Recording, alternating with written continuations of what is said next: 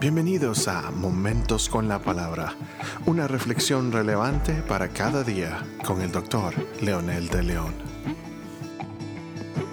Hola, hola, saludos a todos. Aquí estamos otra vez con un nuevo episodio de nuestro podcast Momentos con la Palabra. Qué alegre estar juntos y poder compartir con ustedes y esperamos que sea de bendición. Dice en Efesios capítulo 2, versículo 10, porque somos hechura de Dios, creados en Cristo Jesús para buenas obras, las cuales Dios dispuso de antemano a fin de que las pongamos en práctica. Después de un enfático mensaje de quiénes somos en Cristo, como cuerpo, como mensajeros de Él, como hijos de Él, este pasaje de Efesios deja muy claro quiénes somos, qué hacemos, como nuevas criaturas y, que y el poder que tenemos para hacer las cosas en el reino de Dios. La verdad que es, es una especie de resumen para dejar clarito en la mente de la iglesia de Éfeso cuál es la función de la iglesia. No es una función puramente litúrgica, religiosa, pero tiene un especial, muy especial propósito al estar en esta tierra. Dice Pablo, somos hechura suya, esto no habla necesariamente de la creación del ser humano, habla de las nuevas criaturas, hechos de nuevo en Cristo. Este es un mensaje poderoso para todos los que no teníamos esperanza y ahora somos su pueblo, su cuerpo. Somos la novia del Cordero, los redimidos para una esperanza gloriosa. Una nueva criatura, ha sido perdonada, una nueva criatura ha sido transformada, una nueva criatura ya no debe vivir en condenación ni en culpa una nueva criatura, es la esperanza del mundo caído porque puede testificar de lo hermoso y poderoso que es vivir para Él.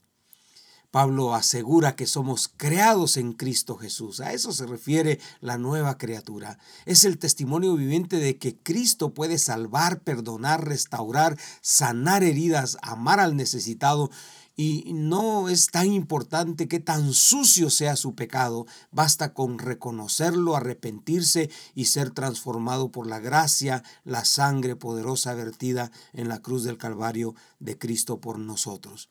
Ahora bien, la razón de ser nuevas criaturas, somos creados para buenas obras, dice Pablo. Pero ¿qué significa esto?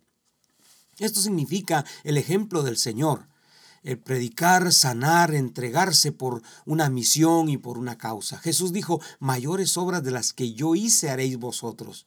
Y no se refería solo a la sanidad, pero sí a la redención de este mundo que es el amor, el poder y la gracia salvadora que tiene sentido para tener esperanza para un mundo sin ella.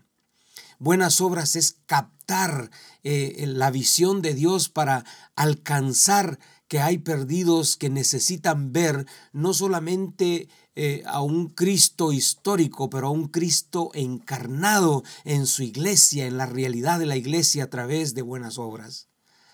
Buenas obras es aceptar lo que han sido, aceptar a los que han sido rechazados por su corazón triste y su vida sucia, aquellos que sienten culpabilidad, las buenas obras es acercarnos a ellos.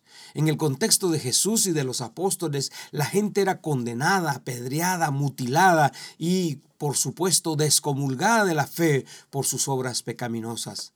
Hoy las buenas obras es incluir a esos perdidos que no tienen a Dios y por supuesto que no tienen esperanza de una nueva vida sin Dios. Las buenas obras es alcanzar a los pobres que no tienen capacidad de entender que hay esperanza para ellos. No son pobres por no tener, por no tener dinero, sino que son pobres porque aún teniéndolo todo, lo que este mundo puede ofrecer, tienen un vacío existencial que no saben cómo vivir y para qué vivir. Las buenas obras son el ser amigo de aquel que nadie quiere ser amigo, abrazarlo al que nadie quiere ser abrazado, y con una actitud de muestra de amor, el perdón y la gracia salvadora de Jesús. Hay muchas personas que odian a los que ellos mismos les han llamado basura social, pero Jesús vino por ellos, vino por esa basura social entre comillas que Él ama entrañablemente y quiere renovar y demostrarle al mundo entero que esa supuesta basura de lo que algunos hablan son los adoradores, son las personas que también al tener esperanza van a llevar esperanza a otros. Lo más precioso de todo es que el Señor esperaba esto. Era su plan tener un pueblo santo, poderoso, que fuera la respuesta a las preguntas existenciales del mundo y que fuera la esperanza de este mundo pecador que no tiene esperanza. Dios lo dispuso yo acepto el reto y millones de redimidos son parte de este reto. Usted que me está escuchando ha sido llamado para estas buenas obras. Usted también está invitado. Si todavía no tiene a Jesús eh, viviendo en su corazón, recuerde que usted es parte de esta fiesta. Usted es parte de esta invitación a venir a este pueblo que tiene una visión, tiene un mensaje, tiene una, una misión de redención al mundo que está perdido. Si quiere ser parte, solo hable con Él. Sin ningún protocolo religioso, basta con invitarlo a su corazón y pedirle perdón por sus pecados, y no importa qué tan patán o sucia haya sido su vida. Si hay verdadero arrepentimiento, hay verdadero perdón, y si hay verdadero perdón, hay una verdadera restauración, y esta restauración trae transformación. Bienvenidos a este precioso mundo de la fe, del amor y de la gracia de Jesús. Qué precioso mensaje el de Pablo hoy. Creados en Cristo Jesús para buenas obras. ¿Quiere orar conmigo? ¿Quiere ser parte de esta familia? Y si usted es parte de esta familia, ore por alguien que usted sabe que necesita ser invitado también y ser restaurado. Y si usted que me está escuchando no lo ha hecho, haga conmigo esta oración. Amado Padre, gracias por enviar a tu Hijo Jesús a este mundo en este momento te pido perdón por mis pecados y por mi ignorancia. Me arrepento, Señor, de haberte herido, haber herido tu corazón con mi conducta y haberme alejado de tus intenciones para mí.